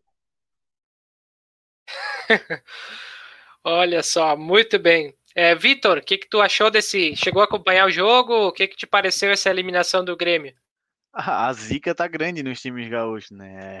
Principalmente aí em Grêmio e Inter, que, tavam, que sempre brigavam, mudar, o Grêmio mudou o técnico agora, mas ainda tem muita coisa para melhorar ali, muita coisa para mudar, é, tanto o Grêmio quanto o Inter. E é, realmente, Juventude é o único time que ainda dá para, acho que o pessoal do Rio Grande do Sul ver alguma coisa boa ali, é, apesar da rivalidade. Mas é o time ainda que está tentando, está tentando brigar, mas a zica tá grande pro time gaúcho. Eu vou dizer pro Vinícius que o Juventude não é o melhor time do Rio Grande do Sul no momento, tá? Quem tá melhor é o Ipiranga de Erechim na Série C. É, não vou dar o prazer de, de falar do meu rival aqui, elogiar tanto, né? Mas... É, é, lógico mas como o meu Ituano ganhou do, do Ipiranga no final de semana, então eu tô perdoado de colocar o Juventude aí, que, que cuja única expectativa é não cair. Eu, eu, eu olhei a classificação agora para conferir, mas o Ipiranga tem é, 16 pontos, enquanto na Série A, tanto Juventude tem 13, Inter 14, Grêmio 6, na Série B o Brasil de Pelotas tem menos, então o Ipiranga é o melhor time no, no, no cenário nacional no momento. Muito bom. É, o Diego Pereira diz: não conhecia a COP, curti demais, curti, de, curti demais o trampo de vocês. Eu faço parte lá da Rádio Mania, cheguei aqui graças à notificação do YouTube. Tamo junto. Valeu, Diego, parceria com a Rádio Mania lá de Recife. A gente está transmitindo no canal deles também. É, e depois das Olimpíadas, tá? A gente vai ter a reprise dos. dos toda sexta-feira, às 11 da noite, vai ter a reprise dos, dos nossas lives é, na web rádio lá, Web Rádio Mania. Bom, o é, que, que eu tenho para falar de Grêmio 1 LDU 2? É, bom, aquele pênalti que marcaram para LDU, ao meu ver, inexistente, tá? Uh, é discutível, mas para mim parece no foi só contato e o, depende da velocidade que tu olha, parece outra coisa. Uh, o Grêmio saiu na frente, tinha vantagem por ter ganhado o jogo da ida e acabou por aquele, aquele negócio do gol fora de casa, que nessa Sul-Americana que beneficiou muitos times e que eu sempre fui contra, até falei com o Vinícius na, na outra live, eu falei que esse gol fora de casa não era legal. E, bom, o, Diego, o gol do Grêmio foi feito pelo Diego Souza. É, deixa eu ver, eu acho que foi isso que eu anotei. Não tem muita coisa também, porque concordo com o Vinícius. A má fase de ambos é sem palavras, né? Uh, Atlético Paranaense 4, América de Cali 1. Vinícius. É, o esperado massacre, né? Depois o Atlético ter vencido até por poucos gols jogando fora de casa, né? O América de Cali muito aquém do que a gente já viu esse América ser no, nos anos 90 e no início dos anos 2000. Mas agora, totalmente, foi um massacre aí do, do Atlético que, se apertasse, conseguiria fazer mais. É, o Atlético é um time muito bem organizado, está surpreendendo no Campeonato Brasileiro, né? A gente não, não esperava que no, no Campeonato Nacional fosse começar tão bem como começou, mas na, na Sul-Americana, diante dos adversários que, que veio pegando, ele entrou como favorito e foi fazendo valer seu favoritismo. Vamos ver como, como se portará esse Atlético na próxima fase. Maravilha. É, Vitor, o que, que tu tem para falar dessa vitória de 4 a 1 do Atlético Paranaense? Atlético que no jogo de ida já havia vencido por 1 a 0 uma, uma passagem de fase com uma certa goleada, né? Sim, o Atlético Paranaense ele tem um time bom, ele tem um elenco assim organizado e vai incomodar assim nessa Sul-Americana e tá mostrando que não é só jogar, é também fazer goleada. Então, acredito que o Atlético tenha time, como, como tem, já falei, né? É um time organizado e só que assim, time brasileiro adora meter goleada, fazer tudo, e aí quando precisa fazer gol não faz, né? Então acho que 1 a 0 2 já é o suficiente. Passando de fase tá ótimo. É, esse é um grande problema, né? Que, que tu comentou. Anotações que eu fiz aqui, né? Os gols do Atlético foram dois do Vitinho, é, um do Nicão e um do Fernando Canezin, Canecim, não sei como é que pronuncia. E o Atlético, é, eu não cheguei a acompanhar ao vivo, mas pelo que eu vi de melhores momentos, eu vi uma finalização do, da América de Cali, né? Apenas uma finalização, não sei, até olhei duas, três vezes nos melhores momentos de outras, de outras páginas. Só vi uma finalização a mesma, então o Atlético foi muito superior e acho que mereceu passar de fase. É, deixa eu ver mais comentários aqui. O Fernando Oliveira diz: por que a arbitragem da Comebol se complica tanto em relação ao VAR? É, é complicado, né? A questão do VAR é uma, muito polêmica ultimamente. Passo para o Vinícius responder essa aí. É, a gente já, já tinha como base o, o que aconteceu no Campeonato Brasileiro ano passado, né? A gente vê a demora que é para analisarem, analisarem né, as situações. Parece um pouco que a arbitragem na América do Sul, por não ser profissionalizada, eles estão tendo um pouco mais de dificuldade com esse manuseio do, do VAR, né? Eles não sabem muito bem a que momento eles devem intervir, que momento que não. Mas o problema não é só aqui, né? A gente teve problema, por exemplo, no jogo da, da Eurocopa, né? O, o pênalti que a Inglaterra ganhou de presente no jogo contra a Dinamarca. Então, é, é, é um, uma tecnologia nova, né? A gente via em outros esportes, no, na NBA também tinha problema quando começou a usar o, o replay. No tênis também tinha problema. Então, no futebol é natural que, que isso aconteça também, né? Ainda mais tendo tantos contatos, né? A gente até hoje tem problemas na, na NBA, como teve na final, alguma, algumas faltas que pareciam faltas de maior tom, que aí deixaria o jogador fora por um tempo é, os, os árbitros davam como falta normal de jogo, vai acontecer também no futebol, até se acostumarem, até ter uma padronização do, do que se deve aplicar ou não quando o lance vai provar. Comentário do Diego Pereira, ele diz: Grêmio perdeu para si próprio, não aproveitou as oportunidades de matar o jogo lá no Equador. Agora uma pergunta: o Douglas Costa já estreou? Não sei se ele está sendo irônico, né? Mas o Douglas Costa já já teve estreia, já jogou vários jogos, mas agora teve uma é, ele teve um tempo para é, ter lua de mel, né, nesses últimos dias, e aí é, ele está voltando agora, acho que nesse jogo contra o América ele deve retornar, é, pelo menos é o que tem de informação, não sei se como titular ou no banco, mas é um jogador que está fora de forma, né, então não sei se vai, vai render como, como jogava lá na Europa. É, ele diz que é ironia, ah, opa, pulei o comentário, e a ironia, ele diz, e o Fernando se o Atlético leva alguma vantagem em relação ao gramado da Arena da Baixada. Pergunto para o Vitor essa. Cara, acredito que sim. É, tanto que a maioria dos times, quando vão jogar contra o Atlético, procuram campos de sintético para poder meio que se adaptar, é, ver qual chuteira, mesmo por mais que o gramado seja diferente. Mas eu acho que tem a vantagem sim. É, tanto que até rolou uma polêmica de qual na, no brasileiro de não querer campo sintético, mas aí os outros clubes, a maioria votou que não, não tinha problema, mas eu vejo que tem, porque a bola querendo não corre mais, por mais que o Atlético, o Palmeiras tenha é, molha um gramado, tem todo um cuidado com função a grama normal, mas ainda acho que sim, leva vantagem sim. É, tu consegue notar o jeito. Todo, vou levar o jogo do Flamengo contra o Atlético. Cara, o jeito que eles corriam no Maracanã e o jeito que eles corriam no, na Arena da Baixada é completamente diferente. Então, tem, tem diferença sim. Meu, ao meu ver, tem. Perfeito. É, já vamos seguir falando dos demais jogos. Lembrando que agora, pelas Olimpíadas de Tóquio, começando jogo do handebol masculino, Brasil encara então a seleção da Noruega. Jogo difícil já de estreia para a seleção brasileira de handebol. É, RB Bragantino 1, Independiente del Valle 1 também. É, no jogo de ida, o Bragantino tinha vencido por 2 a 0. Chegou a acompanhar, Vinícius? O que, que tu tem para dizer do RB que avançou mais uma vez para a próxima fase da Sul-Americana?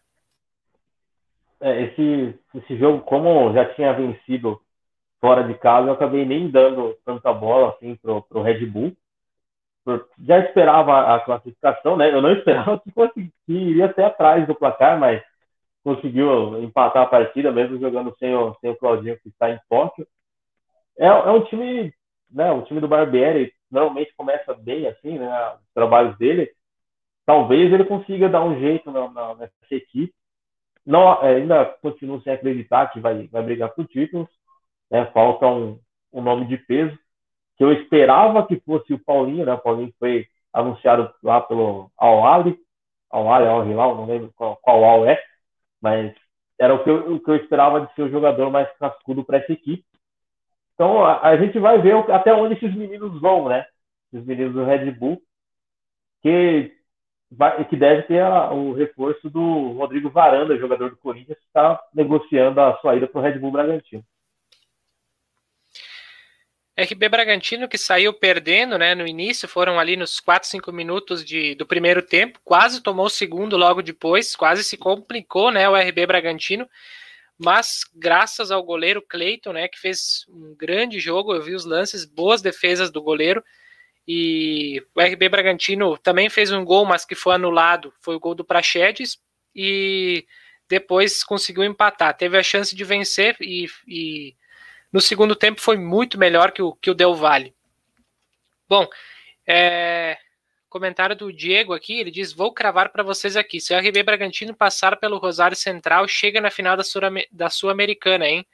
Do outro lado, vejo o Santos como favorito. É o que eu ia perguntar para o Vitor agora. Independente 1, Santos 1, jogo da quinta-feira, jogo de ontem. No agregado ficou 2 a 1 para o Santos, mas Jogo com dificuldades para a equipe do Santos, né, Vitor? Não, o melhor jogador em campo foi o goleiro do Santos. É, se o Santos classificou, foi graças ao goleiro. É, então, essa vitória, pô, se ganhar um bicho, dá o bicho todo pro goleiro, porque foi ele que garantiu. É, sobre o RB ali, o RB Bragantino, é, o, é um timezinho que vem, vem incomodando, cara, tanto no brasileiro quanto agora na Sul-Americana. E concordo com o amigo ali, por que não? Passando, a motivação também é aquela coisa, né? Um time que tá com dinheiro, né? Então é fácil chegar ali para um jogador e dizer, ah, pessoal, todo mundo passar é, milzão no, no, bolso. E assim vai. Tem, é, tem assim, um, algo a mais para impulsionar os atletas. E é um time novo, né? Então é, dá para incomodar, dá para chegar. E o time do Santos, com o Diniz, tá, tá tendo dinismo em, em Santos. E acho que o Santos consegue também incomodar até chegar na final. É, como, só que tem que cuidar com essa defesa do, do Santos, né? O, começa, o time adversário começa a gostar do jogo. É um Deus me acuda naquela zaga que a sorte deles realmente é o goleiro, né? Puxando sardinha para minha posição, o goleiro foi excelente. É, até foi uma das dos meus dos meus das minhas anotações aqui, né? Eu coloquei goleiro João Paulo, atuação impecável, né? Foi um grande, foi uma grande noite para o goleiro João Paulo. É, o Santos teve muita dificuldade para ficar com a bola, né? No, nos, nos, momentos que eu, vi, que eu vi, eu não vi o jogo inteiro, mas no que eu vi, assim, é, não conseguia ficar com a bola quando pegava a bola já estava tomando pressão, né? E o goleiro lá defendendo. Então foi um jogo bem difícil para o Santos. Teve uma expulsão, né? O Marinho estava chegando para perto da área para marcar um gol para o Santos, e aí o jogador fez uma falta, acabou sendo tomando o amarelo, depois o VAR chamou e, e o juiz deu o vermelho, e a outra expulsão é um jogador também que fez uma falta no Caio Jorge, que foi quem marcou o gol do Santos, e esse jogador já tinha um amarelo, acabou tomando segundo e foi expulso. Então, no agregado, o Santos passou, é, nos os outros resultados, então, Arsenal de Sarandi 1, Sporting Cristal 1, Libertar 0, uh, Júnior 1. É, esse jogo também ficou no agregado 4 a 4 mas pelo gol fora de casa, o Libertar passou, né, avançou a próxima fase. Penharol 0, Nacional 1, no clássico do Uruguai, né? Então, nesse jogo também o agregado ficou 2 a 2 mas o Penharol, pelo gol fora de casa, avançou à próxima fase. E Rosário Central 1, Deportivo Tátira 0, né? No agregado 3 a 2 para o Rosário. Bom, vamos, vamos aos comentários aqui. É, o Fernando Oliveira diz: Na minha opinião, o RB joga solto, pois não tem pressão, pois não tem uma torcida que cobra. É, o Diego Pereira diz: a diretoria do Corinthians está encaminhando a renovação do contrato do Rodrigo Varanda. O atleta, de fato, tem sido procurado pelo Braga. Negociações seguem em aberto. E, e o Diego também diz: noite épica do João Paulo ontem em Avelaneda. Exatamente o que a gente comentou antes. Bom, é, vou passar só os jogos aqui, depois em outras oportunidades a gente comenta, projeta, senão a gente vai demorar muito. LDU e Atlético Paranaense, é, confrontos da próxima fase. LDU e Atlético Paranaense, Sporting, Cristal e Penharol, Santos e Libertar e Rosário e RB Bragantino. Bom, é, vamos, vamos começar a falar de, de Brasileirão, no momento que a Ponte Preta marca 1 a 0 para cima do Goiás na, na Série B. Então, vamos falar de Brasileirão, projetar a próxima rodada, né? Que vem no final de semana. É, a gente vai falar só os favoritos também. É, quem, quem vocês acham o palpite, sem muita análise, né? Para a gente também não demorar muito. Começo pela, pela Série A, no momento que o Goiás já empata o jogo com a Ponte Preta rapidamente. Então, um a um no momento, tudo igual no empate. É, partidas então desse final de semana, rodada começa amanhã, Grêmio e América Mineiro. Vinícius. Grêmio. Sim, sim, muito mesmo o Grêmio dessa vez para ganhar. Vitor. Ah, o Grêmio vem, vem melhorando, né? Então acho que é Grêmio. Tô junto com vocês também, acho que vitória do Grêmio amanhã. Palmeiras e Fluminense, Vinícius. Palmeiras. Vitor? Fluminense. Eu vou de empate. Então, cada um tem um palpite diferente nessa, nesse jogo. Atlético Mineiro e Bahia, jogo do domingo, 11 da manhã. É, massacre do Feijão Tropeiro. Vitor. Bahia. Eu, eu vou de empate nesse jogo também. É, Fortaleza e Bragantino, domingo, 4 da tarde. Vinícius. Empate com vários gols. Para 2x2, 3x3. Vitor? Vou com o Vinícius, empate. Dois times que estão bem. Vai ser difícil de dizer um 0x0. Não... É, eu acho que vai, vai ser empate também. Até agora, dos meus palpites, três empates. É, Flamengo e São Paulo, domingo, 4 da tarde, Vinícius. Empate. Vitor. Cara, o Flamengo tem que tirar essa zica de sempre perder pro, pro São Paulo, né? Então eu acho que vai chegar esse momento. É Flamengo. Tô contigo também, acho que dá Flamengo. É, Santos e Atlético Goianiense, domingo, 6 e 15 Vinícius. Santos com gol achado. Vitor. Santos. Também acho que Santos, vitória mínima por 1 a 0 é, Atlético Paranaense Internacional, domingo 6 e 15 Vinícius. Nicão e companhia. Sobrando. Vitor. Vitor. Paranaense, porque o Internacional ainda tá com a cabeça quente ainda da derrota. Tô com vocês, Atlético Paranaense também. Esporte Recife, Ceará, domingo 8 e meia. Vinícius? Vozão. Vozão, vozão, vozão. Vitor? Ceará. Tô com vocês também, vou de Ceará. É, segunda, só tem, seis. Só tem um ponto ali que eu digo do esporte, cara. O esporte não tem um elenco ruim, mas essas mentiras da diretoria de ah, paguei o salário é... dos jogadores e ir lá e falar mentira, tipo, é triste. Uhum. Exatamente. É. Juventude e Chapecoense na segunda, seis da tarde. Vinícius. Juventude. Vitor? Cara, eu não gosto do Juventude porque o Juventude subiu e o Havaí não, né? Então, Juventude que perca. Eu vou de empate. É, eu vou de empate, tá? Eu acho que a Chapecoense não ganha aqui. Torço também porque o Juventude não ganha, então fico no empate. A Chapecoense é, Cuiab... eu sei que se ganhar não vai sair de onde tá, então pra mim tanto faz também. Cuiabá, Cuiabá e Corinthians, segunda, oito da noite. Vinícius. Cuiabá, hein? Vitor. Vai dar Corinthians, tá muito superior ao Cuiabá. Também tô nessa Corinthians. É, acho que o Vinícius foi irônico, né? Não pode o torcedor do Corinthians dizer que o Cuiabá não, vai não, ganhar. Cara. Não, é, vamos tomar gol do Elton. O Elton tá entrando e fazendo gol todo jogo. Pô, mas tem um Foi. problema, né? Tipo, eu vejo também que nós, quando jogam uns, uns jogadores com nomes estranhos, é, contra o Havaí, o Havaí adora tomar, tipo, não sei o que, pimpão, é, não sei o que, jogador, piolho. É, é sempre esses caras com nome estranho, o time tomar gol. E eu não duvido de, tipo, um cara como esse daí fazer gol no Corinthians. É, não, assim, é, o, o Elton é, é ex-Corinthians, né? Seria uma ex Tem várias opções de ex lá, né? Tem, tem, o Elton e tem o, o, o Clayson que vão poder jogar, né? Porque o, o Jonathan Cafu e o Walter ainda pertencem ao Corinthians, aí não podem enfrentar o Corinthians. Mas o, o, Cuiabá, até pelos jogos fora de casa, né, deu conseguir dar uma ajeitada lá com o Jorginho, para mim chega como favorito. O Silvinho, ele faz um gol e depois ele não sabe o que fazer com o time, e o Corinthians toma empate, toma virada, então é, é, é chance boa para o Cuiabá fazer, fazer a vitória e aumentar a distância para a zona do rebaixamento. Perfeito. É, achei que o Vinícius estava sendo irônico, mas agora com a teoria dele, então já comprovou que não.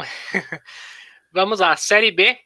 É, Londrina venceu o Remo por 1 a 0 nessa rodada 14. Ponte Preta e Goiás estão no 1 a 1. É, Vila Nova e Cruzeiro. Vinícius. É isso aí. Vila Nova.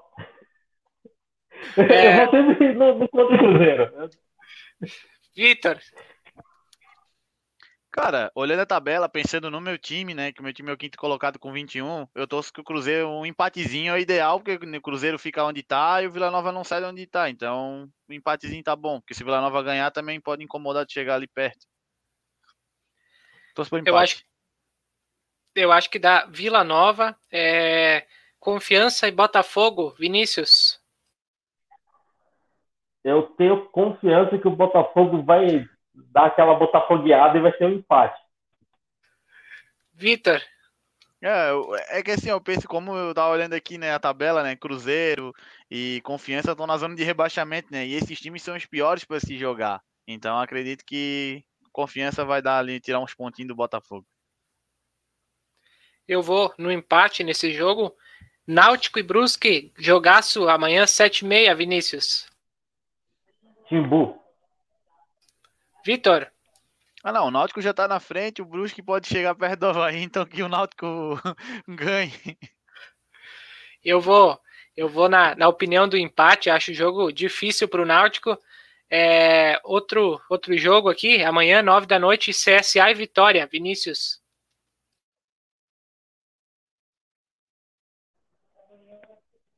CSA. Pelo amor de Deus. Deu até tristeza em falar, né? É, Vitor. Não, vitória do Vitória. Que ganhe. Não, eu tenho que olhar pro meu lado. Eu tenho que olhar pro meu lado. CSA tá perto. Não, não vale olhar a tabela, né? Tem que falar pelo que acha, né? Mas tudo bem. Não, mas eu tenho é... que olhar o que eu acho. Uma hora eu digo, não, CSA tem que ganhar, né? Vai lá, joga o Havaí pra trás. Não. Essas horas não. Muito bem. Eu acho que vai dar eu acho que vai dar empate nesse jogo. É, deixa eu ver, tem comentários aqui. Fernando diz: a Ponte não pode ganhar. Jogo que tá empatado, né? Nesse momento, um a um. e o Fernando diz: o gol do Londrina.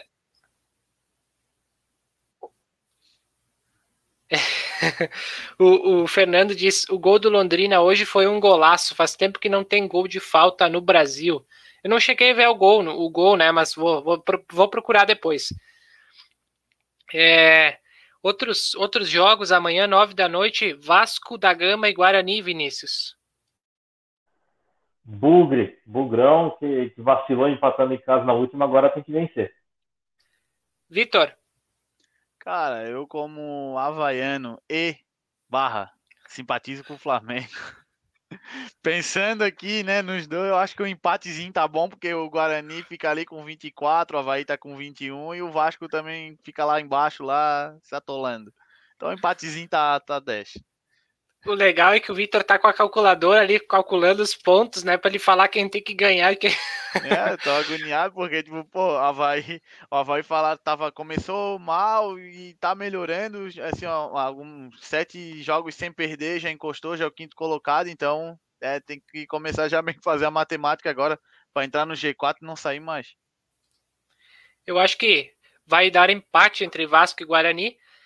Domingo, 6 e 15 Operário e Coritiba, Vinícius. Empate. Empatezinho bom. Vitor. Ah, o Operário perdeu pra gente, né? Então acredito que eles vão mordido e vão querer ganhar do Curitiba. Por um lado, é bom até o Operário ganhar, tá bem ali atrás. Então a gente tem uma vitória em cima deles, então o Curitiba tá na nossa frente, né? Então nossos rivais ali, acho que a vitória do Operário tá ajuda bastante. Eu acho que vai dar empate, concordo com o Vinícius. É, Sampaio Correia e CRB, domingo, 8 e meia da noite. Vinícius. CRB, né? O Sampaio conseguiu um empate bom contra o Guarani, mas agora perde em casa para o CRB. Vitor. É, eu quero que empate, e daí os dois ficam em sexto e sétimo, não nenhum sai de onde está. Eu, eu, eu acho que vai dar, vai dar CRB nesse jogo. Sampaio também não vem muito legal. Então acho que dá CRB. E o jogo mais esperado pelo Vitor, Havaí, Brasil de Pelotas, Vitor. Começa contigo. Havaí, né? Vai dar Havaí. Achei que ele ia dizer Brasil para Havaí não, não mexer de posição. Vinícius. Goleada havaiana.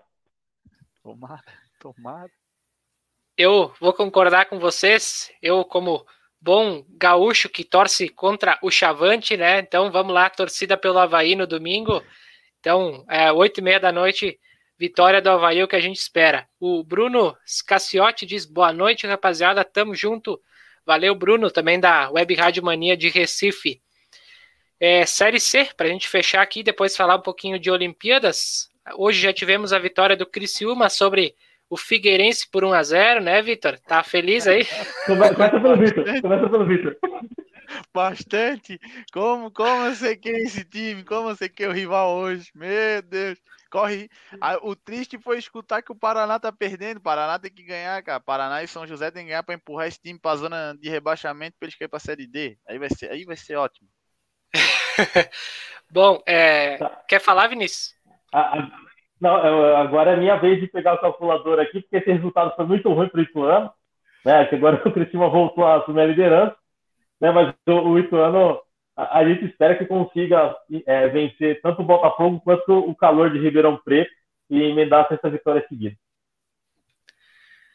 Maravilha. É, Oeste vencendo o Paraná por 1 a 0. Amanhã, 11 da manhã, Tom Bense volta redonda. Vinícius. Esse jogo é bastante difícil, mas eu vou de Tom Benz. É, no momento que o, o Paraná acaba de tomar o gol, né? Aliás, marcar o gol. Oeste, é, Oeste 1, Paraná 1. Aí, ó, Vitor. Bom resultado. É, Vitor, o que, que tu acha desse jogo de Tom Benz e Volta Redonda? Cara, eu gosto do time do Volta Redonda. Até tinha um jogador do Volta Redonda que eu seguia no Instagram que tipo, era bem engraçado, assim. Eu vejo um timezinho organizado. Mas eu vou de Volta Redonda, vou simpatizar com o atleta de lá. Eu acho que esse jogo aí tende a dar um empate, né? E amanhã, três da tarde, Clássico Gaúcho, Ipiranga e São José, Vinícius. É, não dá para acreditar. São José, por mais que eu queira, é Ipiranga. Vitor, não, para tristeza do meu rival, vai dar São José. Que São José ganhe, goleada. Eu, eu acho que vai dar, vai dar Ipiranga, né? Melhor time gaúcho aí que continue com a hegemonia, que não deixe o Juventude alcançar os pontos, né? Então vamos de Ipiranga. É... Novo Horizontino e Mirassol também. Jogo de Paulistas, Vinícius, amanhã 5 da tarde. Empate para honra e glória do Senhor. Vitor. Eu vou de Novo Horizontino, porque ganhou também do meu rival. é, eu vou, eu vou de vitória do Mirassol, né? Mirassol não vem tão bem, precisa se reencontrar na competição. Vou de vitória do Mirassol. É, Floresta e Ferroviária amanhã 5 da tarde. Vinícius.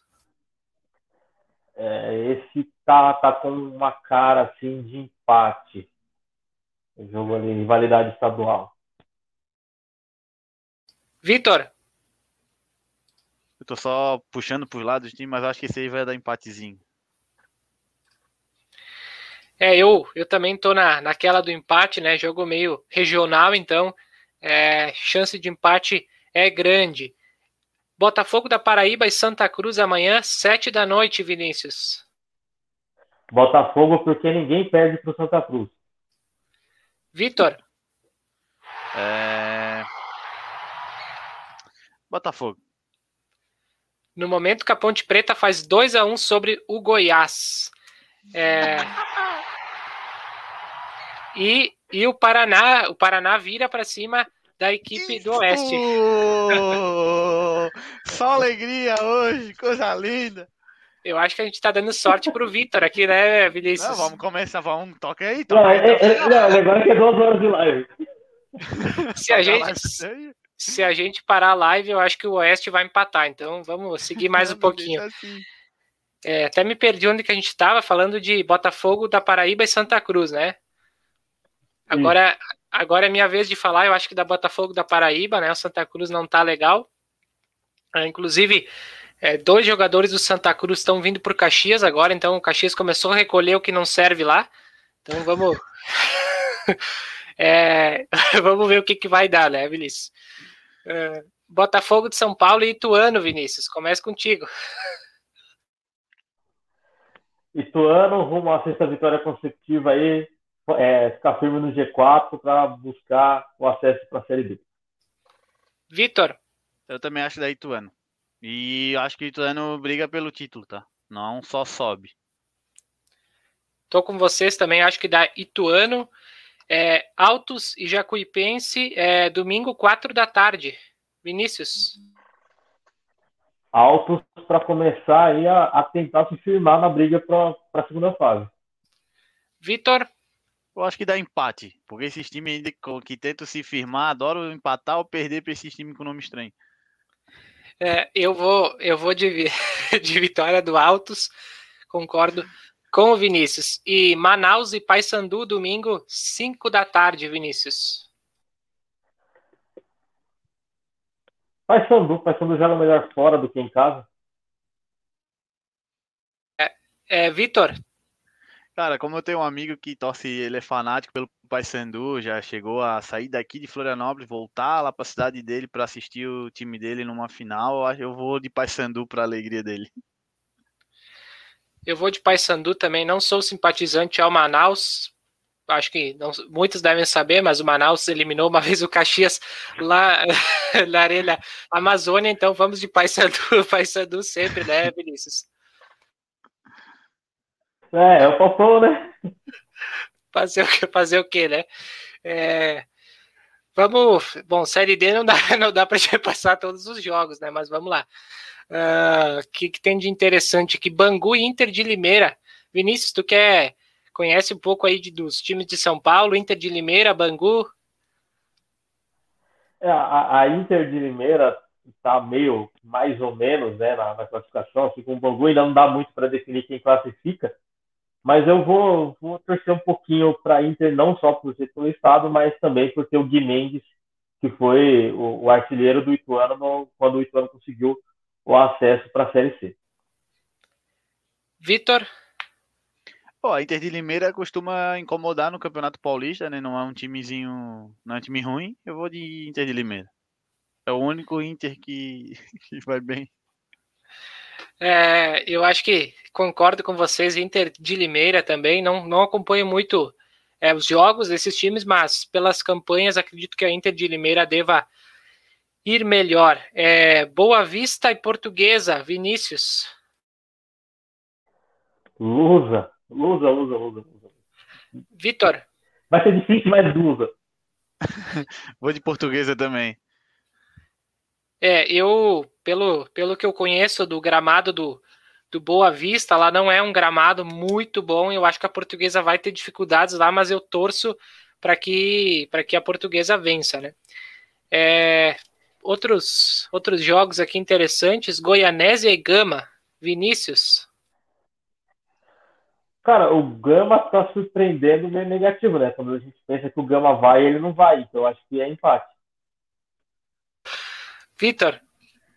Cara, então, o, o Gama eu já, já vi jogar é, Série B e agora nem sabia que estava na D, para ter ideia, eu achava até que estava na C. Mas pelo time, pelos times que o Gama tinha, que incomodavam, mas como o amigo ainda fala, o Vinícius falando aqui que não não tá muito bem, eu vou de empate, já que é dois times meio capenga. É, fui olhar aqui de novo os resultados. Agora não sei se o aplicativo me trollou, se teve algum. O, jogo o gol do Paraná foi anulado, mas aqui sumiu, tá um a um de novo. Vamos mais um pouco, mais um pouco para ver se sai o gol, né? É, bom, acho que de série D destacamos alguns jogos. Para fechar, Marcílio Dias e Caxias Vinícius. Empate. Vitor. Porque eu não tô acompanhando esse grupo. É, qual o outro dele que tu não falou? Tava concentrado procurando aqui do Paraná, é Marcílio Dias e. Caxias. Não, eu vou de Caxias. Marcílio Dias é rival também aqui, é catarinense, que se ferre. Eu vou. Eu confio no, no meu time, mas é, eu acho que eu vou de empate nesse jogo. Não é um jogo fácil. Caxias oscila muito fora de casa. Bom, fechamos-se. Do Aqui do jogo do Paraná, tá. Oh, atualizei o aplicativo do Globo Esporte aqui tá 1 a 1 Essa tristeza. É, sumiu outro gol do Paraná, não sei se foi a notificação, a notificação que veio errada ou. Enfim. Bom, vamos, vamos falar de Olimpíadas de Tóquio.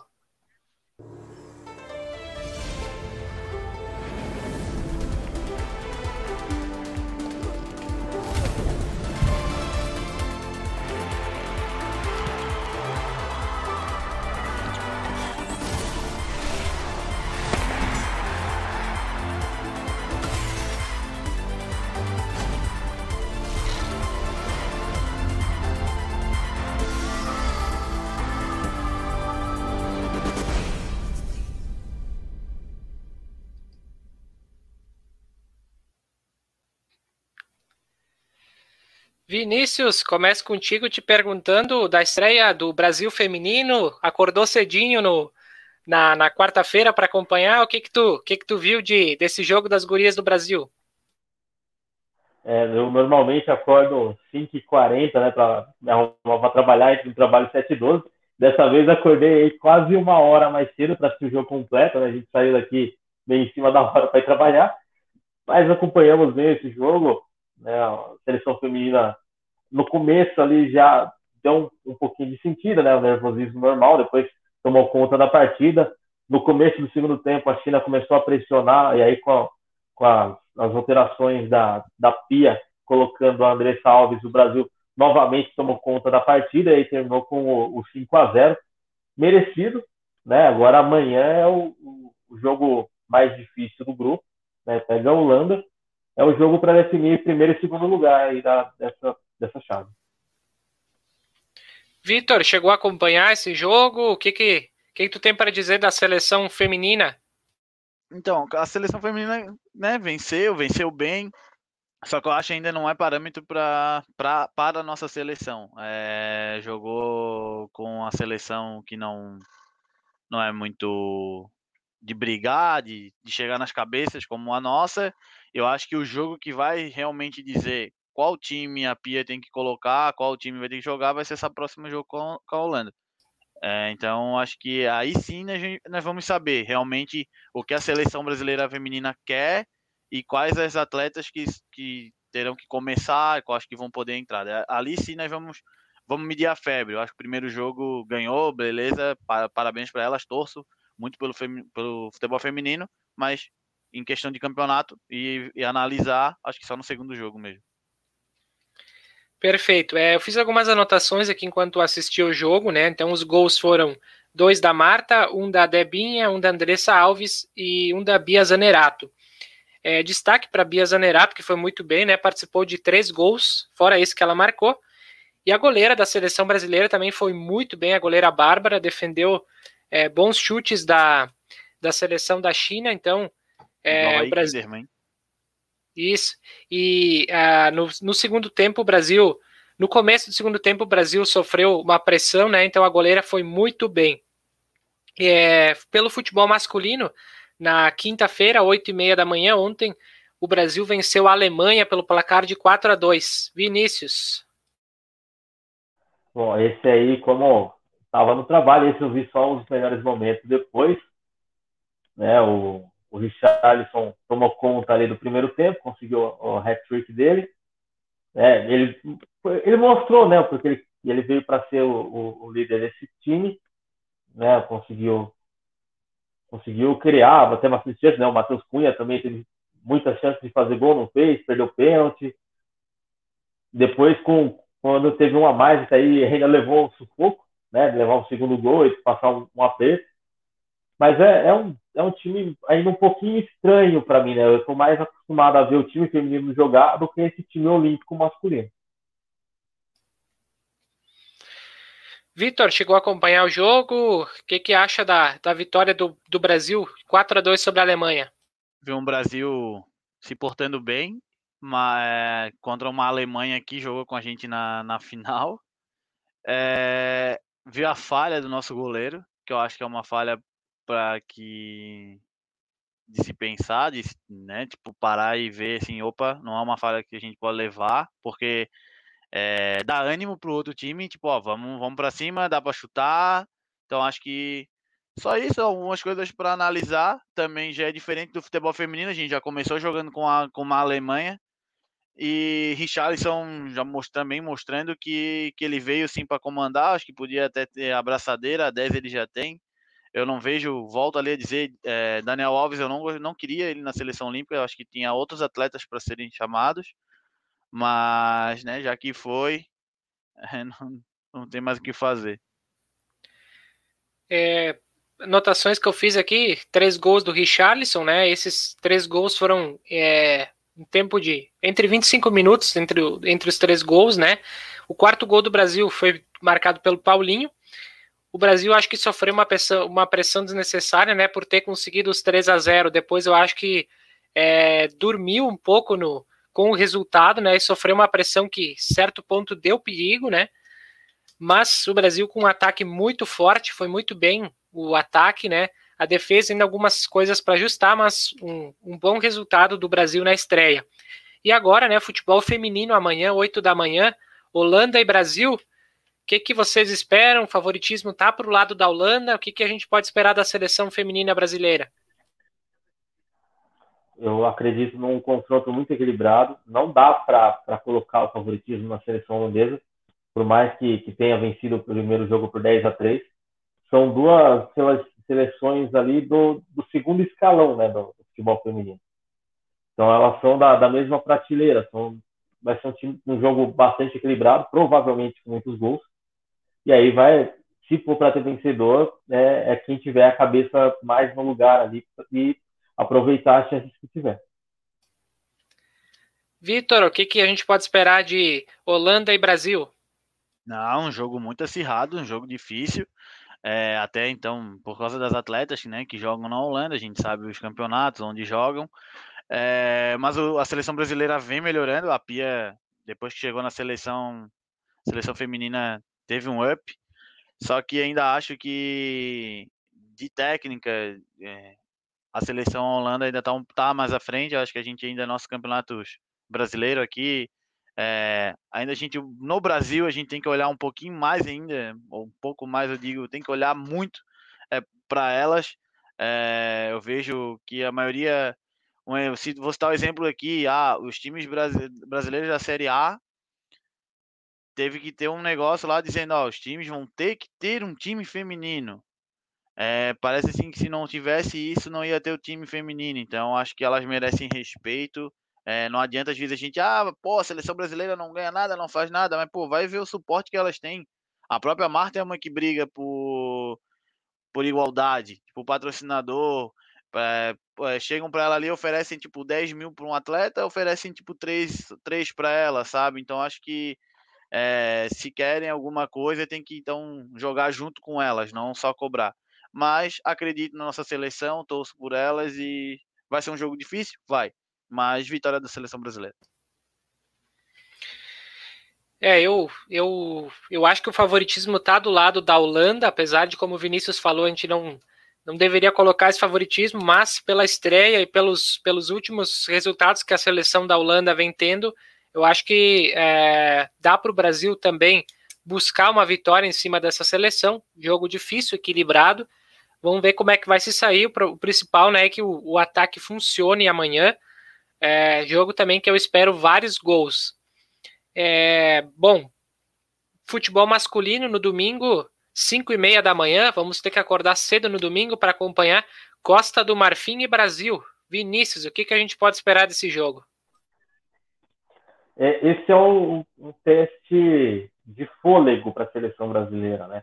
Normalmente as seleções africanas que em Copa do Mundo na, na parte profissional não vão muito bem, nas Olimpíadas né? Os jogadores às vezes não são da idade, né? A gente já teve diversos casos de, de jogadores que tinham a idade adulterada para participar das Olimpíadas, mas são, são jogadores fortes fisicamente, que normalmente levam vantagem quando enfrentam as seleções brasileiras, isso já é histórico, né? Essa vantagem física. Então pode ser esse fator físico, se, se a seleção brasileira acabar deixando prevalecer, o Brasil sofra bastante e saia de um empate, mas na parte técnica o Brasil é favorito. Vitor. Não, acho um jogo mais fácil para o Brasil do que foi contra a Alemanha, mas não também entrar com salto alto e fazer o futebol que a gente sabe que a seleção é capaz. Concordo, eu acho que o Brasil deve vencer também da Costa, seleção da Costa do Marfim.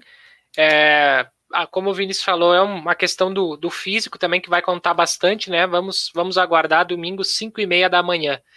Em andamento, nós temos é, partida de handebol, né? Masculino, é, Noruega e Brasil. Noruega 12, Brasil 13, partida que está no intervalo, segundo o que eu tenho aqui. Não sei se o Vinícius está acompanhando, que toda hora ele olha para cima. Tá, tá assistindo o jogo,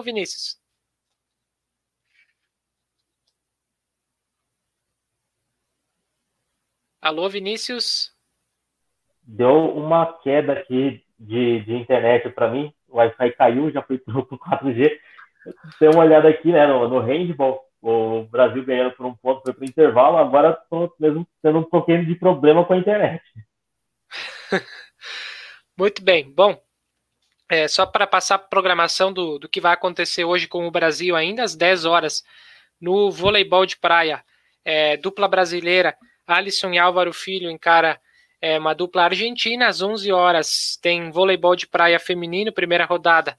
É, Agatha e Duda encaram também uma dupla argentina. E às 11h05 da noite tem o vôlei de quadra Brasil e Tunísia. É, jogo também bem interessante da gente acompanhar pelo vôlei. É, às 9h50, né, daqui a pouquinho, levantamento de peso 49 quilos feminino. Tem é, a pesista Natasha Rocha, Rocha, que vai disputar também é, daqui a pouquinho.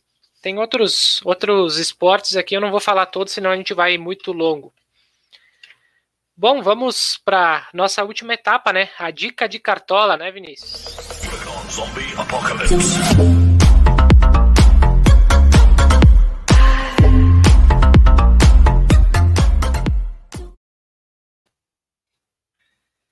Vinícius, o que que tu separou de dica do cartola para amanhã? Bom, para mim a, a, dica, né, seria apostar no Hulk, né, porque pega o Atlético pega o Bahia, provavelmente o Hulk deverá jogar, né, já que o Atlético não joga a Copa do Brasil no meio de semana, e também o Matheus Peixoto do Juventude. Né, essas são as minhas duas dicas para o ataque. Não sei se o Vitor tem é, joga cartolas, tem alguma, alguma dica aí para passar para o pessoal? Cara, não jogo, acho que. Eu começo a jogar, daí eu me irrito, daí eu acabo largando. Aí esse ano eu já nem quis, nem quis fazer meu time. Mas a dica aí é. E nesses jogadores que às vezes o cara acha que não vai dar nada, tipo, num time dito pequeno, tipo, juventude, é, olhar ali, mais ou menos o que eu fazia. É, um time desses pequenos que às vezes tá lá embaixo, tu acha que o jogador não vai mostrar serviço, acaba mostrando. Então, às vezes um ali da um time da zona de rebaixamento com um time no meio, o time o jogador pode querer mostrar um pouco de serviço, querer sair dessa pindaíba, acaba fazendo mais pontos. Eu anotei dois jogadores aqui, um é o que o Vinícius falou, Matheus Peixoto, jogo diante da Chapecoense, acredito que vai marcar gols da Juventude, então Matheus Peixoto é o principal marcador, então é minha dica, e também o Felipe Jonathan, lateral do Santos, é, pela questão da valorização, né, um jogador que está desvalorizado, então acho que por encarar o Atlético Goianiense, não sei se vai manter o, o, o saldo de gols, porque é um jogo meio complicado para o Santos, mas eu arriscaria nele, gosto das pontuações dele. Bom, acredito que, que era isso, né? Vinícius, é, tem mais algum destaque, mais alguma coisa que queira comentar? É, o último destaque ele é olímpico, né? No domingo a gente tem o skate street feminino, que é a, a principal chance de medalha de ouro do Brasil, né, tanto com a Letícia Buffoni quanto com a Raíssa Leal, é a popular fadinha, que é a atleta mais jovem da história do Brasil, aí, com 13 anos. Vitor, tem mais alguma coisa para comentar aí? Não, só isso mesmo. Maravilha. Antes da gente dar os, deixar o, o, o tempo para vocês falarem, agradecer a parceria da Coplacar como Federação Organizadora Placar desde 2016. Siga no Instagram, arroba Coplacar. Podcast futebolístico, siga no Instagram, arroba Podcast. Você pode acompanhar a gravação desta live em áudio no Spotify do podcast futebolístico. E Rádio Mania Recife, um novo jeito de ouvir rádio. Siga no Instagram, arroba Rádio Mania Recife e ouça a nossa programação pelo site www.radiomaniarecife.com.br. É, daqui a pouquinho na Rádio Mania Recife, né, transmissão das partidas de vôlei, você pode acompanhar pelo site, pelo canal do YouTube. Quero agradecer a todas as pessoas que comentaram, o pessoal é, da COP, tanto o pessoal da Rádio Mania. Então, muito obrigado pelos comentários. É, continue interagindo toda sexta-feira, 8 horas da noite, a gente vai estar nesse nesse barco falando de futebol. Vitor, queria agradecer pela presença, por até se estender um pouco mais do que a gente tinha combinado, mas falamos muito de Libertadores e eu acabei, a gente acabou se passando no horário, mas muito obrigado pela participação. Até uma próxima. Ah, não tem problema. É, a gente falava no nosso chat interno aqui. Fica as ordens aí, precisar só chamar. Agradeço novamente pelo convite. É, eu vou agradecer aqui alguns parceiros, né, que estão sempre junto comigo, tanto quando eu faço participo de algumas lives e coisas que me ajudam. A arroba diff, é, arroba diff 1998, arroba flex fisioterapias integradas, é, arroba vitrine dos mantos, arroba lucas mendonça training, underline training, arroba icon.mkt e Ateliê do Traço. É, são os parceiros aí que me ajudam, tanto na parte que eu sou goleiro, jogo futsal, quanto também que eu estou aí participando das lives. Então, fica aí meu agradecimento. Mais uma vez, obrigado aí pelo convite e agradecimento aos meus parceiros. Valeu. Vinícius Teixeira, mais uma vez, muito obrigado pela companhia de toda sexta-feira aqui no nosso bate-papo de futebol.